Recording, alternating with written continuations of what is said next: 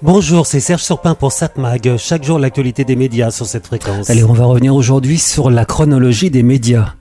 Ah, vaste sujet. C'est quoi cette chronologie des médias dont on entend pas mal parler dans les médias, justement? C'est, et là je vais pas me casser la tête car dans Wikipédia, il y a une bonne définition, donc je la reprends. La chronologie des médias, c'est la règle définissant l'ordre et les délais dans lesquels les diverses exploitations d'une œuvre cinématographique peuvent intervenir. Pour résumer donc, c'est une procédure qui fait que pour une seule œuvre, plusieurs intermédiaires se succèdent et peuvent ainsi trouver un intérêt. L'œuvre peut être vendue plusieurs fois. Ainsi, généralement, un film devrait sortir en salle, puis quatre mois plus tard, il peut être vendu à l'acte, autrement dit, soit en VOD, vidéo à la demande sans abonnement, ou alors en DVD ou Blu-ray trois mois d'ailleurs si le et c'est trois mois si le film a fait moins de 100 000 entrées en salle. Puis six mois après sa sortie en salle, le film peut passer sur Canal ou OCS. Puis 15 mois après sa sortie en salle, il peut passer sur Netflix. Puis 17 mois après sa sortie en salle, il peut aller sur Amazon Prime ou Disney, toute plateforme de vidéo à la demande avec abonnement payante. Puis ensuite, 22 mois après sa sortie en salle, le film peut aller sur les chaînes de télévision gratuites. Sur le papier, donc, un film peut être vendu au minimum 6 fois et plus, sans compter les recettes en salle. Si quelqu'un investit dans un film en se débrouillant bien, et si le film a été correctement financé et compte tenu des aides à la création, il est rare qu'un film français perde de l'argent. Euh, bon, ça c'est la théorie. Déjà, on sait que les films font l'essentiel de leurs entrées en salle les premiers jours, les premières semaines. 90% des entrées donc les 5 premières semaines. On sait aussi que la vente de DVD ou de Blu-ray ou de fichiers à la demande a tendance à se raréfier. Sachant que le film sera sur Canal quelques semaines plus tard, il faut vraiment être pressé pour vouloir l'acheter. Entre parenthèses, on n'achète pas un film en VOD, en vidéo à la demande, mais on achète le droit de l'utiliser. On n'a pas le droit de le revendre. Nuance, mais ça c'est une autre histoire. Autre problème, Canal par exemple, qui pourtant est très favorisé dans cette procédure, n'a le droit de proposer le film que quelques semaines. Ensuite, il doit le retirer de ses catalogues dès que le film est proposé sur d'autres canaux.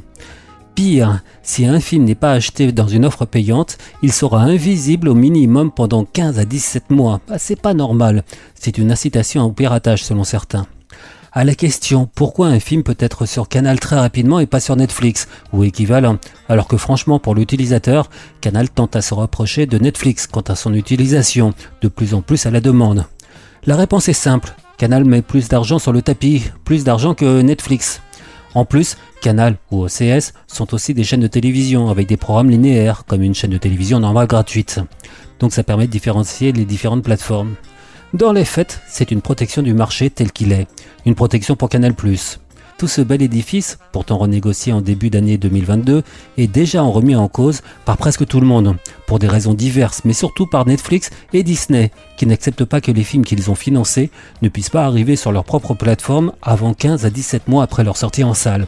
On peut les comprendre.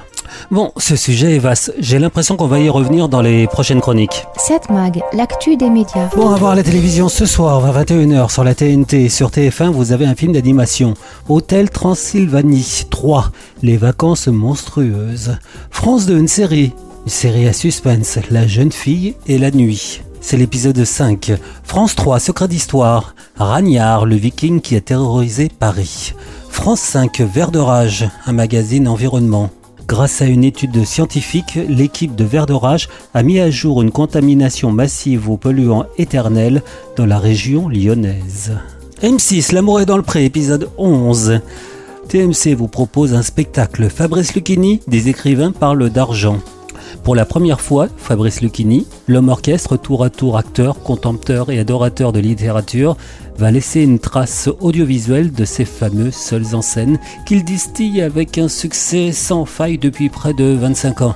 Bah, euh, on peut aimer ou être un peu énervé en écoutant Fabrice Lucchini, mais je sens que ça peut valoir le détour. La voix d'Herbert von Karajan, qui répète avec Anne-Sophie Mutter, et évidemment le Philharmonique de Berlin, le concerto pour violon de Beethoven, enregistré en 1997. A voir d'abord le documentaire sur ce programme, puis ensuite le concert en lui-même. Évidemment, c'est sur arte.tv. Extraordinaire concert, grand moment d'émotion. On a vu arriver une jeune fille de 13-14 ans, elle s'est mise à jouer et on est resté bouche bée, sans voix.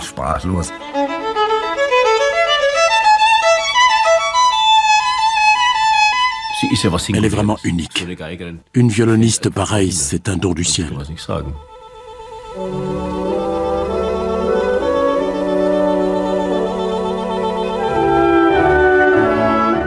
Ils formaient un duo historique.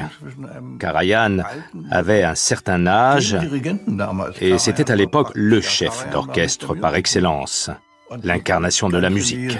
Ce qui les rapprochait n'était pas seulement d'ordre musical. Leur relation était avant tout humaine. Il se comportait comme un père envers elle et il l'aimait beaucoup.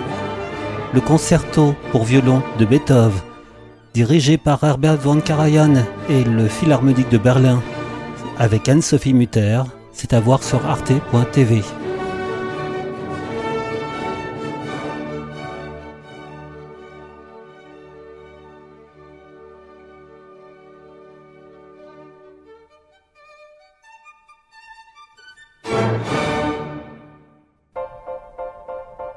Cette mag, l'actu des médias.